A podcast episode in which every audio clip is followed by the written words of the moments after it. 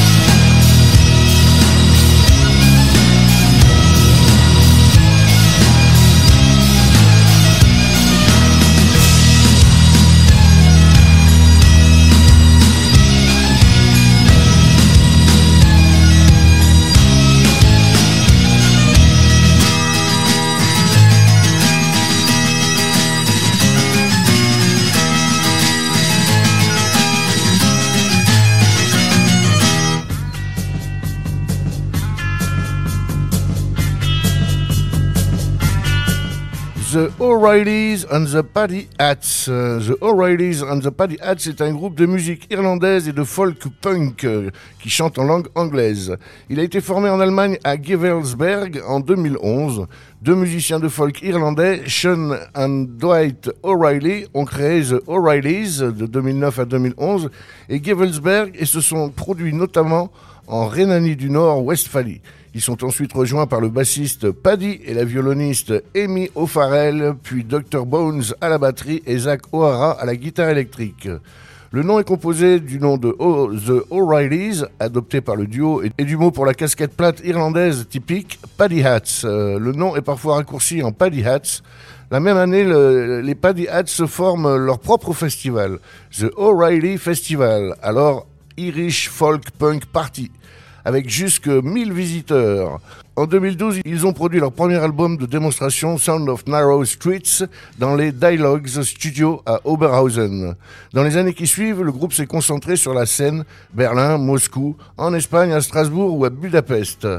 On les écoute sans plus tarder, The O'Reillys on the Paddy Hats, Barrels of Whiskey.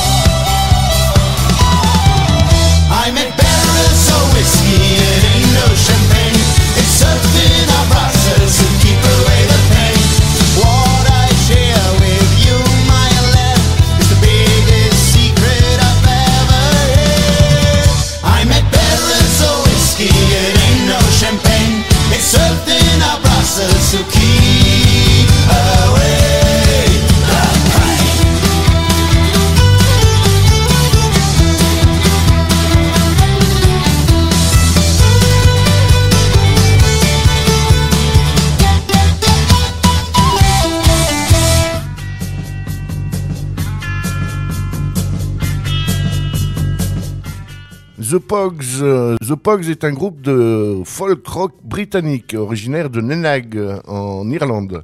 Il connaît le succès pendant les années 1980 et 1990. Le groupe est spécialisé dans la musique folk irlandaise, voire même musique celtique, souvent joué avec l'énergie de la scène punk rock dont plusieurs membres du groupe étaient originaires. Leur musique unique, teintée de politique, était partiellement inspirée par The Clash, avec lesquels ils avaient joué. Joe Strummer avait produit un de leurs albums et deviendra le chanteur du groupe pendant quelques temps. Les Pogs employaient des instruments traditionnels irlandais tels que le tin whistle, le banjo, la mandoline et l'accordéon, entre autres. Après le départ de Shane McGowan, les instruments électroniques tels que la guitare électrique devinrent plus courants. Le groupe est initialement formé à Londres, en Angleterre, en 1982, sous le nom Pog Mahon. ce nom était une transcription à l'anglaise de l'expression irlandaise Pog Mo Toin, qui signifie embrasse mon cul. On écoute maintenant un morceau que vous connaissez tous, mais pas cette version-là. C'est les Pogs Fiesta.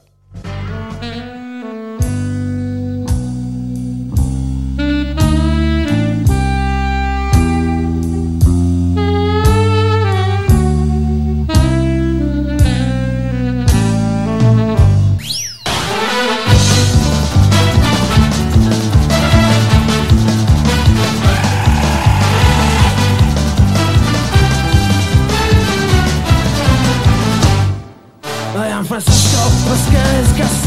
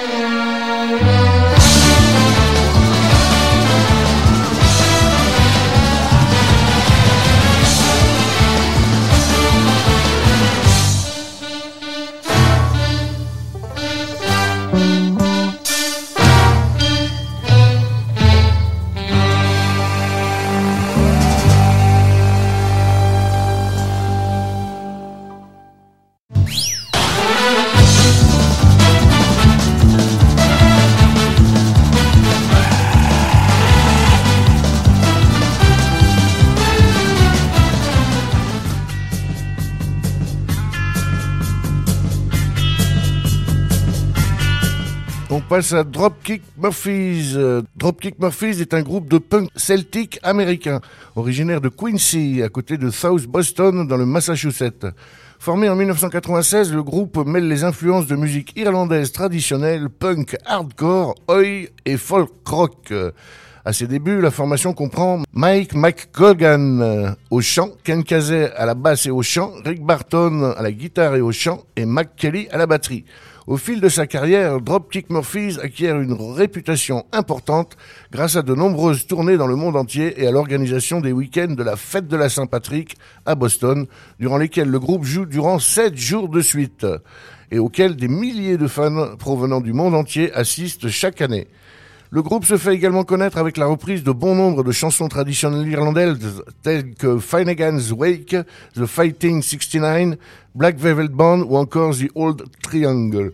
Enfin, il connaît le succès commercial avec l'album The Warriors Code en 2005 et notamment le tube I'm Shipping Up to Boston, multidiffusé sur les radios américaines et utilisé dans le film de Martin Scorsese, Les Infiltrés.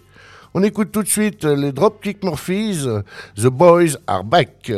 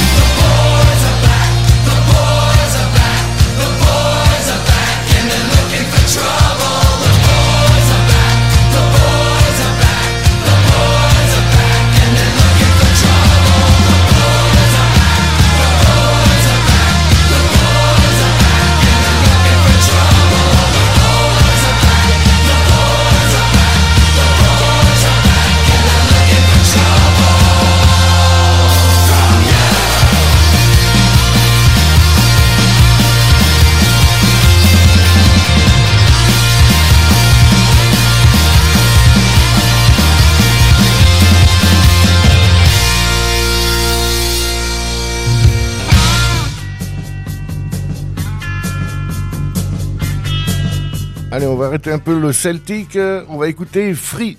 Free était un groupe britannique de hard rock formé à Londres en 1968. Le groupe se sépare en 1973 et les membres se consacreront à des parcours différents. Le chanteur, Paul Rogers, formera Bad Company.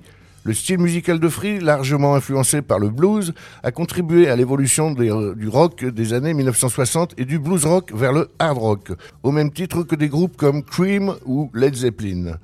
Rolling Stone considère les membres du groupe comme les pionniers britanniques du hard rock. Le magazine classe d'ailleurs Rogers 55e de sa liste des 100 meilleurs chanteurs de tous les temps. Et Kossoff est classé 51e de la liste des 100 meilleurs guitaristes de tous les temps. Dans Spirit of Rock sur RTBFM, on écoute tout de suite euh, Free All Right Now.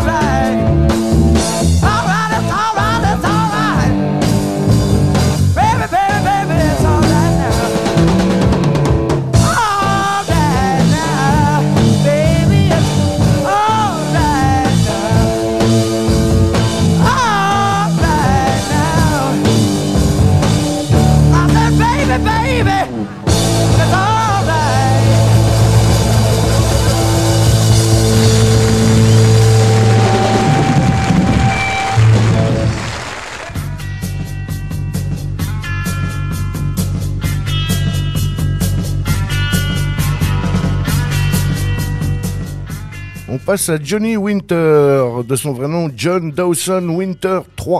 Né le 23 février 1944 à Beaumont au Texas et décédé le 16 juillet 2014 dans le district de Bullach en Suisse, est un guitariste et chanteur de blues américain.